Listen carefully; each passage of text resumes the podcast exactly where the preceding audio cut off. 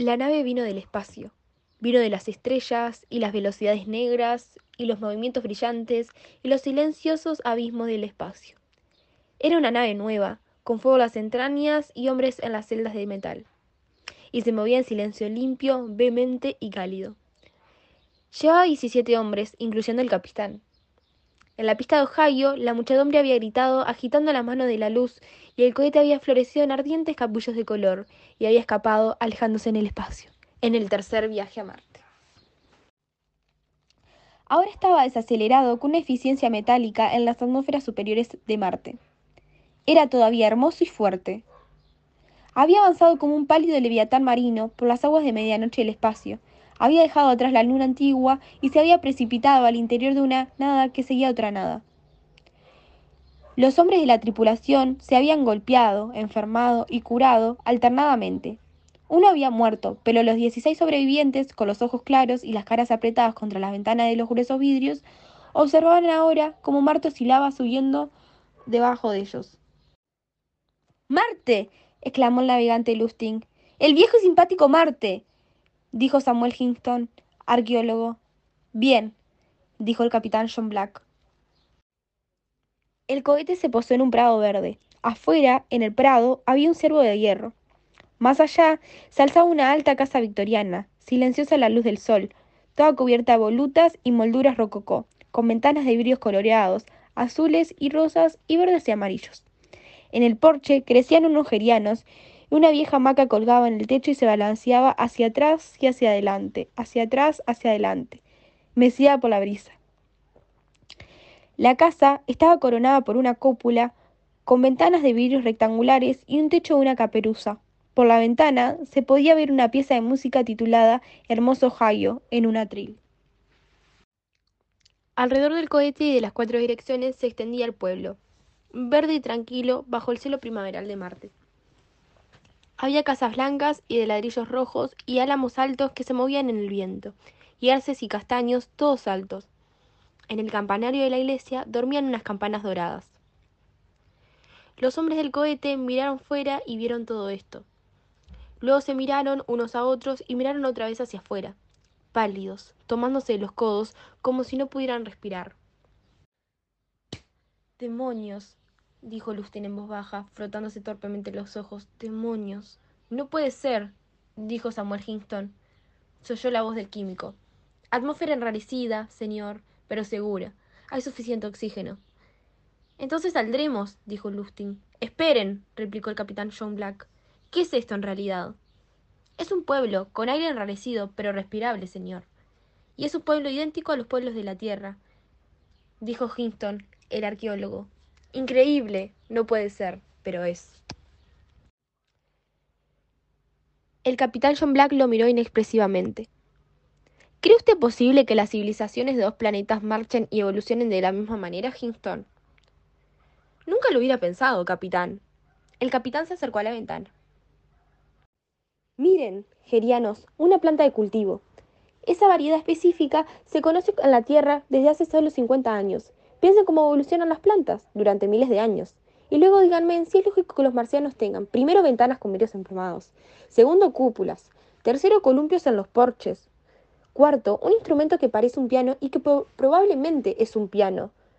Y quinto, si miran ustedes detenidamente por la lente telescópica, es lógico que un compositor marciano haya compuesto una pieza de música titulada, aunque parezca mentira, Hermoso Ohio, esto querría decir que hay un río Ohio en Marte.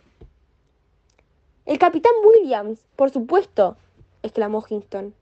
¿Qué? El capitán Williams y su tripulación de tres hombres, o Nightal York y su compañero. Esto lo explicaría todo. Eso no explicaría nada. Según parece, el cohete York estalló el día que llegó a Marte y York y su compañero murieron. En cuanto a Williams y sus tres hombres, el cohete fue destruido al día siguiente de haber llegado. Al menos las pulsaciones de los transmisores cesaron entonces. Si hubieran sobrevivido, se habrían comunicado con nosotros. De todos modos, desde la expedición de York solo ha pasado un año, y el capitán Williams y sus hombres llegaron aquí en el mes de agosto.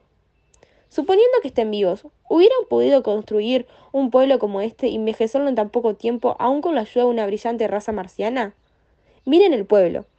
Está allí desde lo, por lo menos 70 años. Miren la madera de este porche, miren esos árboles, todos centenarios. No, no, esto no es obra de York o de Williams, es otra cosa y no me gusta. Y no saldré de esta nave antes de aclararlo. Además, dijo Lustig, Williams y sus hombres, y también York, descendieron en el lado opuesto de Marte. Nosotros hemos tenido la precaución de descender en este lado. Excelente argumento. ¿Cómo es posible que una tribu marciana hostil haya matado a York y a Williams? Nos ordenaron que descendiéramos de una región alejada para evitar otro desastre. Estamos, por lo tanto, o así parece, en un lugar que Williams y York no conocieran. Además, dijo Lustig, Williams y sus hombres, y también York, descendieron en el lado opuesto de Marte. Nosotros hemos tenido la precaución de descender en este lado. Excelente argumento. ¿Cómo es posible que una tribu marciana hostil haya matado a York y a Williams? Nos ordenaron que descendiéramos de una región alejada para evitar otro desastre. Estamos, por lo tanto, o así parece, en un lugar que Williams y York no conocieran. Maldita sea, dijo Kingston. Yo quiero ir al pueblo, capitán, con el permiso de usted. Es posible que en todos los planetas de nuestro sistema solar haya pautas similares de diagramas de civilización y similares de ideas. Quizás estamos en el umbral del descubrimiento psicológico metafísico más importante de nuestra época. Yo quisiera esperar un rato, dijo el capitán John Black. Es posible, señor, que estemos en presencia de un fenómeno que demuestre por primera vez y plenamente la existencia de Dios, señor. Muchos buenos creyentes no han necesitado esa prueba, señor Hingston. Yo soy uno de ellos, capitán, pero es evidente que un pueblo como este no puede existir sin intervención divina. Esos detalles no sé si reír o llorar. No hagan una cosa ni la otra, por lo menos hasta saber con quién nos enfrentamos. ¿Cómo con qué nos enfrentamos? dijo Lustig. Con nada, capitán. Es un pueblo agradable, verde y tranquilo, un poco anticuado, como el pueblo donde nací.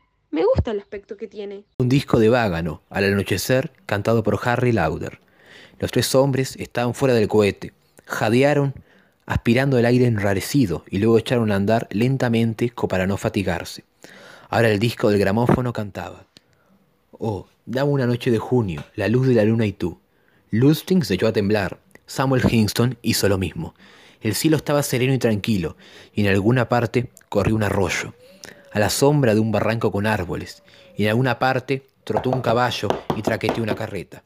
Señor, dijo Samuel Hingston, tiene que ser, no puede ser de otro modo. Los viajes a Marte empezaron antes de la Primera Guerra Mundial. No. ¿De qué otro modo puede, usted explicar esas casas, el ciervo de hierro, los pianos, la música?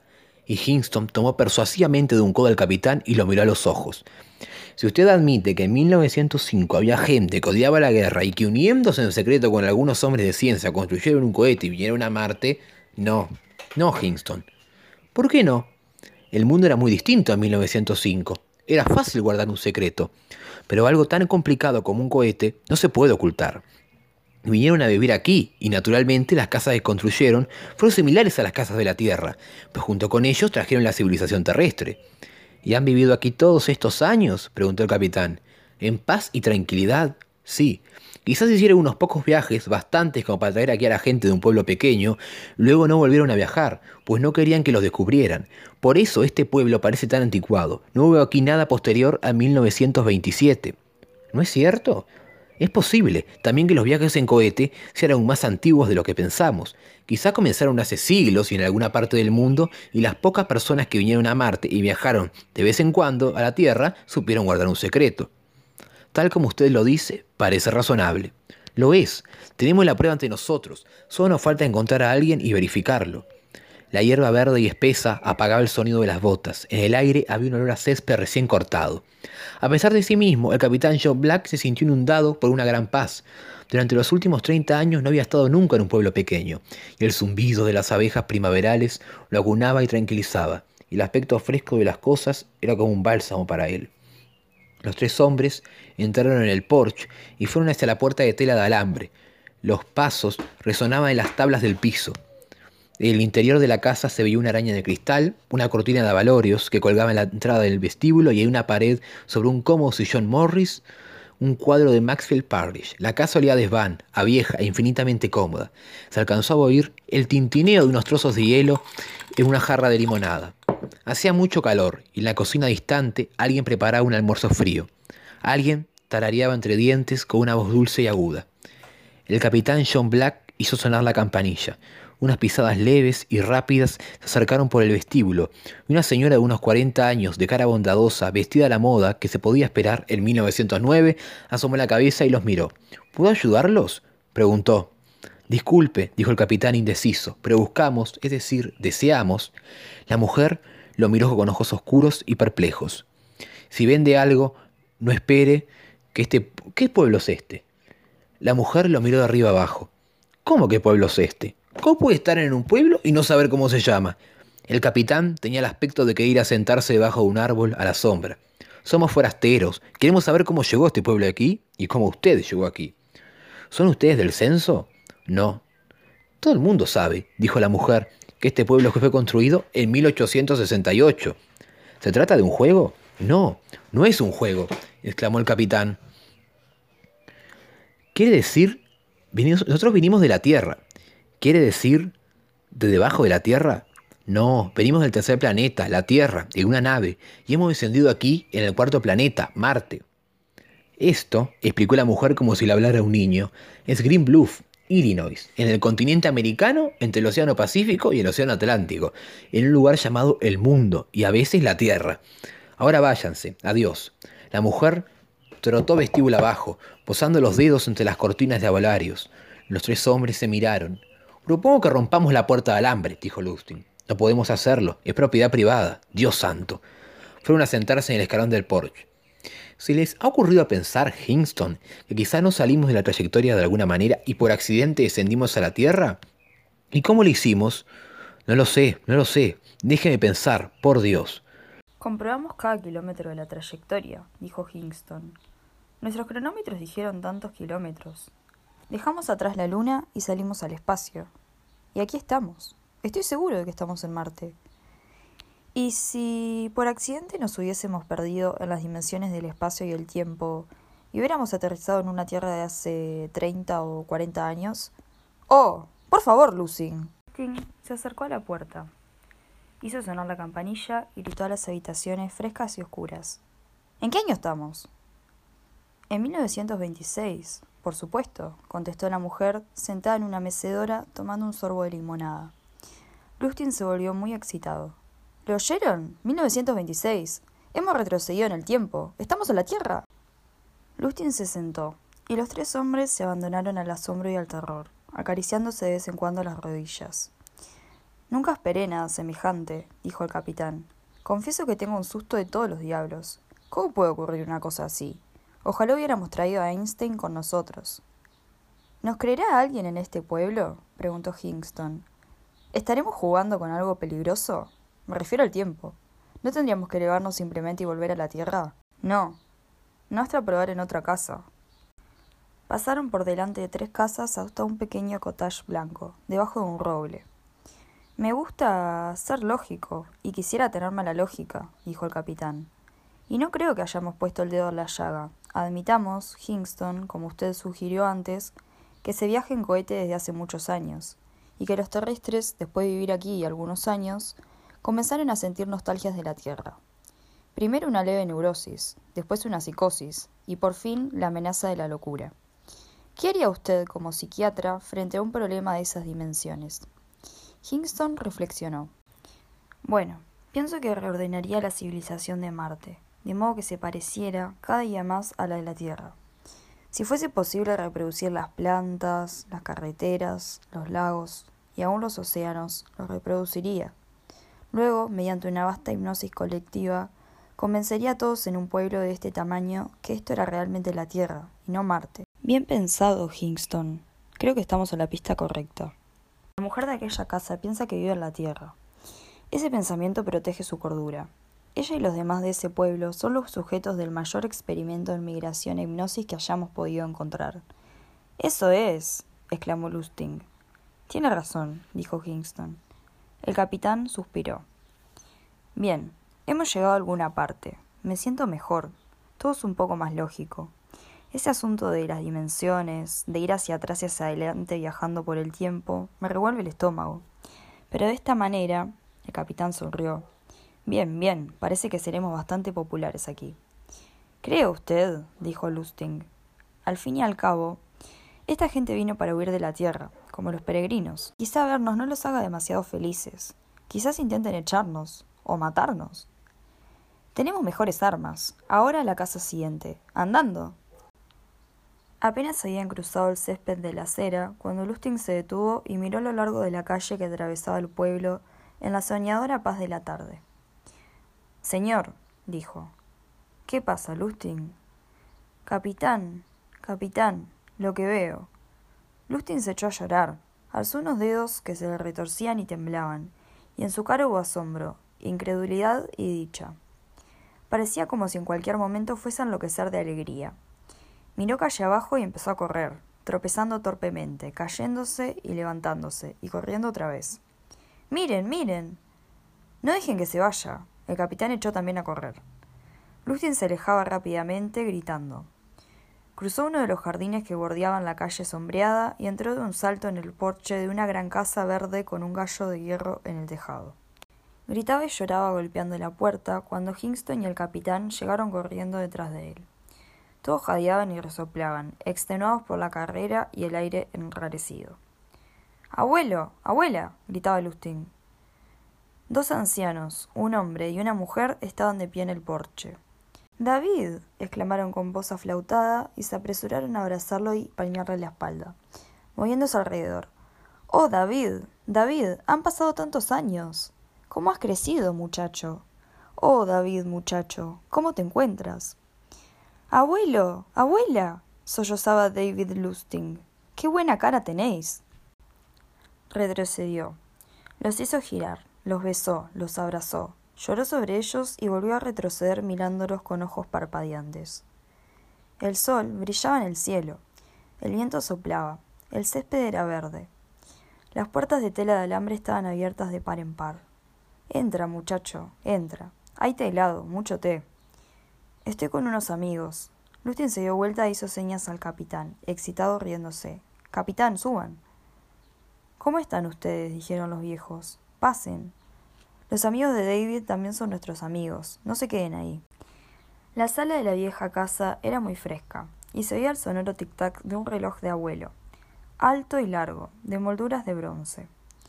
Había también almohadones blandos sobre largos divanes y paredes cubiertas de libros, y una gruesa alfombra de arabescos rosados. Y las manos sudorosas sostenían los vasos de té helado y fresco las bocas sedientas. Salud, la abuela se llevó el vaso a los dientes de porcelana. ¿Desde cuándo estáis aquí, abuela? preguntó Lustig. Desde que nos morimos, replicó la mujer. El capitán John Black puso el vaso en la mesa. ¿Desde cuándo? Ah, sí, Lustig asintió. Murieron hace treinta años. ¿Y usted ahí tan tranquilo? gritó el capitán. Silencio. La vieja guiñó un ojo brillante. ¿Quién es usted para discutir lo que pasa? Aquí estamos. ¿Qué es la vida de todos modos? ¿Quién decide por qué, para qué o dónde? Solo sabemos que estamos aquí, vivos otra vez, y no hacemos preguntas. Una segunda oportunidad. Se inclinó y mostró una muñeca delgada. Toque. El capitán tocó. Sólida, ¿eh? El capitán asintió. Bueno, entonces, concluyó con aire de triunfo, ¿Para qué hacer preguntas? Bueno, replicó el capitán, nunca imaginamos que encontraríamos una cosa como esta en Marte. Pues la han encontrado. Me atrevería a decirle que hay muchas cosas en todos los planetas que le revelarían los infinitos designios de Dios. ¿Esto es el cielo? preguntó Hingston. Tonterías. No. Es un mundo y tenemos aquí una segunda oportunidad. Nadie nos dijo por qué pero tampoco nadie nos dijo por qué estábamos en la Tierra. Me refiero a la otra, esa de donde vienen ustedes. ¿Cómo sabemos que no había todavía otra además de esa? Mmm, buena pregunta, dijo el capitán. Lustig no dejaba de sonreír mirando a sus abuelos. ¡Qué alegría veros! ¡Qué alegría! El capitán se incorporó y se palmió una pierna con aire de descuido. Tenemos que irnos. Muchas gracias por las bebidas. Volverán, por supuesto, dijeron los viejos. Vengan esta noche a cenar. Trataremos de venir. Gracias. Hay mucho que hacer. Mis hombres me esperan en el cohete y... Se interrumpió, se volvió hacia la puerta sobresaltado. Muy lejos de la luz del sol había un sonido de voces y grandes gritos de bienvenida. ¿Qué pasa? preguntó Hingston. Pronto lo sabremos. El capitán John Black cruzó abruptamente la puerta, corrió por la hierba verde y salió a la calle del pueblo marciano. Se detuvo mirando el cohete, las portezuelas estaban abiertas y la tripulación salía y saludaba, y se mezclaba con la muchedumbre que había reunido, hablando, riendo, estrechando manos. La gente bailaba alrededor, la gente se arremolinaba. El cohete yacía vacío y abandonado. Una banda de música rompió a tocar la luz del sol, lanzando una alegre melodía desde tumbas y trompetas que apuntaban al cielo. Hubo un redoble de tambores y un chillido de gaitas.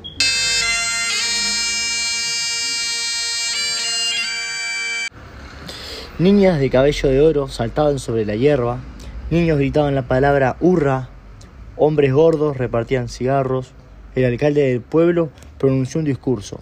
Luego, los miembros de la tripulación dando un brazo a una madre y el otro a un padre o una hermana. Las puertas se cierran de golpe.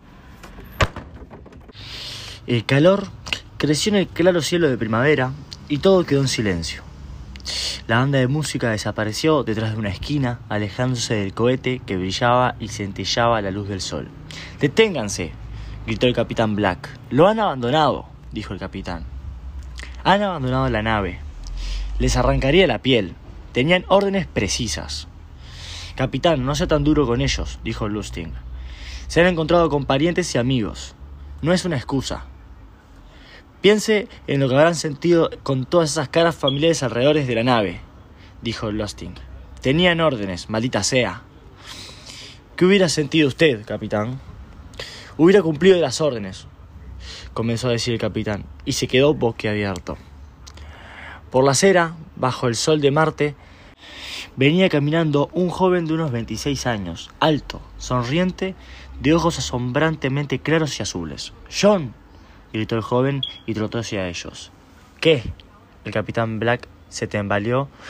El joven llegó corriendo y le tomó la mano y le palmeó la espalda. John, bandido. Eres tú, dijo el capitán John Black. Claro que soy yo. ¿Quién creías que era? Edward. El capitán, reteniendo la mano del joven desconocido, se volvió a Lasting y Hingston. Este es mi hermano Edward. Ed, te presento a mis hombres. Lasting, Hingston, mi hermano. John y Edward se daban de la mano y se apretaban los brazos. Al fin se abrazaron. Ed, John, sin vergüenza, tienes muy buena cara. Ed, pero ¿cómo? No has cambiado nada en todo este tiempo. Moriste, recuerdo, cuando tenías 26 años y yo 19. Dios mío. Hace mucho tiempo y aquí estás, señor. ¿Qué pasa aquí? Mamá está esperándonos, dijo Edward Black sonriendo. ¿Mamá? Y papá también. Papá. El capitán casi cayó al suelo como si lo hubiera golpeado con una arma poderosa. Echó a caminar rígidamente con pasos desmañados. Papá y mamá vivos. ¿Dónde están? En la vieja casa de Wack Knock Avenue. En la vieja casa. El capitán miraba fijamente con un deleitado asombroso. ¿Han oído ustedes Lasting y Hingston? Kingston se había ido, había visto su propia casa casi en el fondo de la calle y corría hacia ella. Lasting se reía. Ve usted, capitán, ¿qué les ha ocurrido a los cohetes? No he podido evitarlo. Sí, sí, el capitán cerró los ojos cuando vuelve a mirar eh, habrá desaparecido. Parpadeó. Todavía estás aquí. Oh Dios, pero qué buen aspecto tienes, Ed. Vamos, nos espera el almuerzo. Ya he avisado a mamá. Lastin dijo, Señor, estaré en casa de mis abuelos si me necesita. ¿Qué? Ah, muy bien, Lastin, nos vemos más tarde. Edward tomó un brazo al capitán. Ahí está la casa, ¿la recuerdas? Claro que la recuerdo. Vamos a ver quién llega primero al porche. Corriendo, los árboles eh, rugieron sobre la cabeza del capitán Black. El suelo rugió bajo sus pies. Delante de él, un asombroso sueño real. Veía la figura dorada de Edward Black y la vieja casa, que se precipitaba hacia ellos, con las puertas de la tela de alambre abierta de par en par. Te he ganado, exclamó Edward. Soy un hombre viejo, javier el capitán, y tú eres un joven todavía. Además, siempre me ganabas, me acuerdo muy bien. En el umbral, mamá asombrosada, rosilla y alegre. Detrás, papá, con canas amarillas y la pipa en la mano. Mamá, papá. El capitán subió las escaleras corriendo como un niño. Fue una hermosa y larga tarde de primavera. Después de una prolongada sobremesa, se sentaron en la sala y el capitán le habló del cohete. Y ellos eh, asistieron y mamá no había cambiado nada. Y papá cortó con los dientes la punta de un cigarro y lo encendió pensativamente, como acostumbraba antes. A la noche comieron un gran pavo y el tiempo fue pasando. Cuando los huesos quedaron tan limpios como palillos de tambor, el capitán se echó hacia atrás en su silla y suspiró satisfecho. La noche estaban todos los árboles y coloreaba el cielo, y las lámparas eran auroras de luz rosadas en la casa tranquila. De todas las otras casas, a lo largo de la calle, venían sonidos de música, de pianos y de puertas que se cerraban. Mamá puso un disco en el gramófono y bailó con un capitán John Black Llevaba el mismo perfume de aquel verano cuando ella y papá murieron en el accidente de tren. El capitán la sintió muy real entre los brazos y mientras bailaban con los pasos ligeros. No todos los días se vuelven a vivir, dijo ella. Me despertaré por la mañana, replicó el capitán, y me encontraré en el cohete, en el espacio y todo lo que se habrá desaparecido. No, no pienses eso, lloró ella dulcemente. No dudes, Dios es bueno con nosotros, seamos felices. Perdón, mamá, el disco terminó con un siseo circular. Estás cansado, hijo mío, le dijo papá, señalando con su pipa. Tu antiguo dormitorio te espera, con la cama de bronce y todas sus cosas. Pero tendría que llamar a mis hombres. ¿Por qué? ¿Por qué? Bueno, no lo sé. En realidad eh, creo que no hay ninguna razón. No, ninguna. Estarán comiendo o en cama. Una buena noche de descanso no les hará daño. Buenas noches, hijo, Mamá le besó la mejilla. Qué bueno es en casa. Es bueno estar en casa. El capitán dejó aquel país de humo de cigarros y perfume y libros y luz suave y subió las escaleras charlando, charlando con Edward. Edward abrió una puerta y allí estaba la cama de bronce amarillo y los viejos banderines de la universidad y un muy gastado abrigo de castor que el capitán acarició cariñosamente en silencio. No puedo más, de veras, murmuró. Estoy entumecido y cansado. Hoy han ocurrido demasiadas cosas. Me siento como si hubiera pasado cuarenta y ocho horas bajo una lluvia torrencial, sin paraguas, ni impermeable. Estoy empapado hasta los huesos de la emoción. Edward estiró con una mano las sábanas de nieve y ahuecó las almohadas. Levantó un poco la ventana y el aroma nocturno del jazmín entró flotando en la habitación. Había luna, sonidos de música, voces distantes.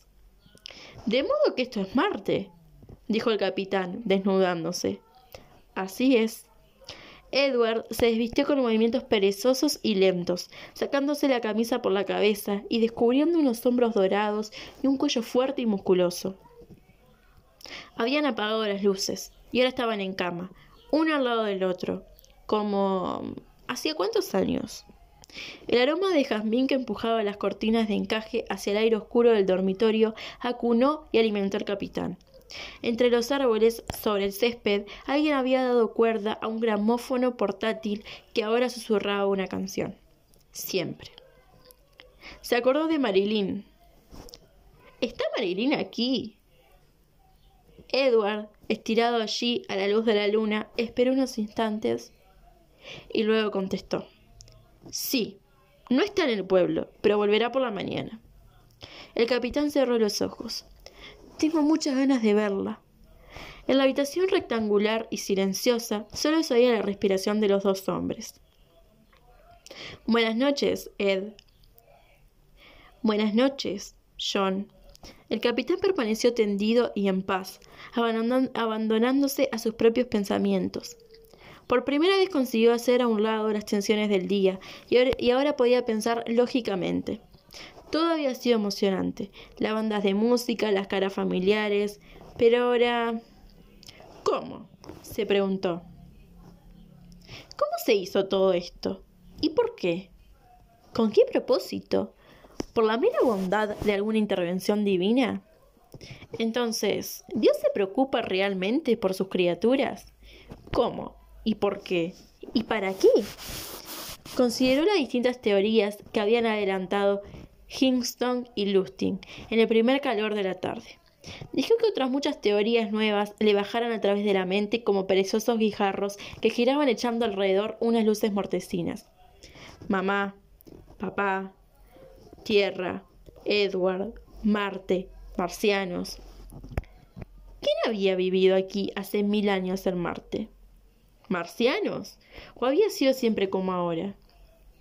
Marcianos. El capitán repitió la palabra ociosamente interiormente. Casi se echó a reír en voz alta. De pronto se le había ocurrido la más ridícula de las teorías. Se estremeció, por supuesto, no tenía ningún sentido, era muy improbable, estúpida. Olvídala, es ridícula. Sin embargo, pensó, supongamos, supongamos que Marte esté habitado por marcianos, que vieron llegar nuestra nave y nos, vieron dentro y nos odiaron. Supongamos ahora, solo como algo terrible, que quisieron destruir a esos invasores indeseables, y del modo más inteligente, tomándonos desprevenidos. Bien, ¿qué arma podrían usar los marcianos contra las armas atómicas de los terrestres? La respuesta era interesante. Telepatía, hipnosis, memoria e imaginación. Supongamos que ninguna de esas casas sea real, que esta cama no sea real, sino un invento de mi propia imaginación, materializada por los poderes telepáticos e hipnóticos de los marcianos. Pensó el capitán John Black. Supongamos que estas casas tengan realmente otra forma, eh, una forma marciana, y que conociendo mis deseos y mis anhelos, estos marcianos hayan hecho que parezca a mi viejo pueblo y a mi vieja casa, para que yo no sospeche. ¿Qué mejor modo de engañar a un hombre que utilizar a sus padres como cebo? Y este pueblo, tan antiguo, del año 1926, muy anterior al nacimiento de mis hombres. Yo tenía mm, seis años entonces, y había discos de Harry Lauder, y cortina de avalorios, y hermoso joyo, y cuadro de Maxfield Parrish que colgaban todavía de las paredes, y arquitectura de principios de siglo. ¿Y si los marcianos hubieran sacado este pueblo de los recuerdos de mi mente? Dicen que los recuerdos de la niñez son los más claros. Y después de construir el pueblo, sacándolo de mi mente, lo poblaron con la gente más querida, sacándola de las mentes de los tripulantes. Y supongamos que esa pareja que duerme en la habitación contigua no sea mi padre y mi madre, sino dos marcianos increíblemente hábiles y capaces de mantenerme todo el tiempo en un sueño hipnótico. ¿Y aquella banda de música? ¡Qué plan más sorprendente y admirable! Primero, engañar a Lustig, después a Hingston y después reunir a una muchedumbre. Y todos los hombres del cohete, como es natural, desobedecen las órdenes y abandonan la nave al ver a madres, tías, tíos, novias, muertos hace 10, 20 años. ¿Qué más natural? ¿Qué más inocente? ¿Qué más sencillo? Un hombre no hace muchas preguntas cuando su madre vuelve de pronto a la vida. Está demasiado contento. Y aquí estamos todos esta noche, en distintas casas, distintas camas, sin armas que nos protejan. Y el cohete vació la luz de la luna. ¿Y no sería espantoso y terrible descubrir que todo esto es parte de un inteligente plan de los marcianos para dividirnos y vencernos y matarnos? En algún momento de esta noche, quizás, mi hermano que está en esta cama cambiará de forma, se fundirá y se transformará en otra cosa, en una cosa terrible, un marciano, ¿Sería tan fácil para él volverse en la cama y clavarme un cuchillo en el corazón? Y en todas esas casas, a lo largo de la calle, una docena de otros hombres o padres, fundiéndose de pronto y sacando cuchillos, se abalanzarán sobre los confiados y dormidos terrestres. Le temblaban las manos bajo las mantas. Tenía el cuerpo helado. De pronto la teoría no fue una teoría. De pronto tuvo mucho miedo. Se incorporó a la cama y escuchó. Todo estaba en silencio. La música había cesado, el viento había muerto, su hermano dormía junto a él. Levantó con mucho cuidado las mantas y salió de la cama. Había dado unos pocos pasos por el cuarto cuando oyó la voz de su hermano. ¿A dónde vas? ¿Qué? La voz de su hermano sonó otra vez fríamente. He dicho que a dónde piensas que vas. A beber un trago de agua. Pero no tienes sed. Sí, sí tengo sed. No, no tienes sed. El capitán John Black echó a correr por el cuarto. Gritó, gritó dos veces. Nunca llegó a la puerta. A la mañana siguiente, la banda de música tocó una marcha fúnebre. De todas las casas de la calle salieron solemnes y relucidos cortejos llevando largos cajones y por la calle soleada, llorando, marcharon las abuelas, las madres, las hermanas, los hermanos, los tíos y los padres. Y caminaron hasta el cementerio, donde había fosas nuevas recién abiertas y nuevas lápidas instaladas. Dieciséis fosas en total y dieciséis lápidas. El alcalde, el alcalde pronunció un discurso breve y triste, con una cara que a veces parecía la cara del alcalde y a veces alguna otra cosa. El padre y la madre del capitán John Black estaban allí, con el hermano Edward, llorando, y sus caras ante familiares se fundieron y transformaron en alguna otra cosa. El abuelo y la abuela de Lustig estaban allí, sollozando, y sus caras brillantes, con ese brillo que tienen en la cosa en los días de calor, se derritieron como la cera. Bajaron los ataúdes. Alguien habló de la inesperada muerte durante la noche de 16 hombres dignos. La tierra golpeó la tapa de los cajones. La banda de música volvió deprisa al pueblo, con paso marcial, tocando Columbia, la perla del océano, y ya nadie trabajó ese día.